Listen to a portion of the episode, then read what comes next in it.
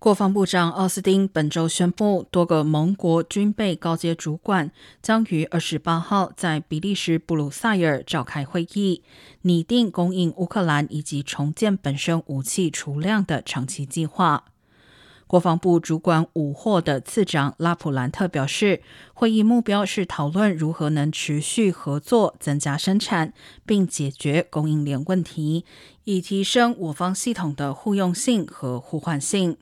五角大楼已向乌克兰供应约八十万发一五五毫米炮弹，但在美国只有宾州的通用动力生产这种炮弹，而且每月产能只有一万四千发。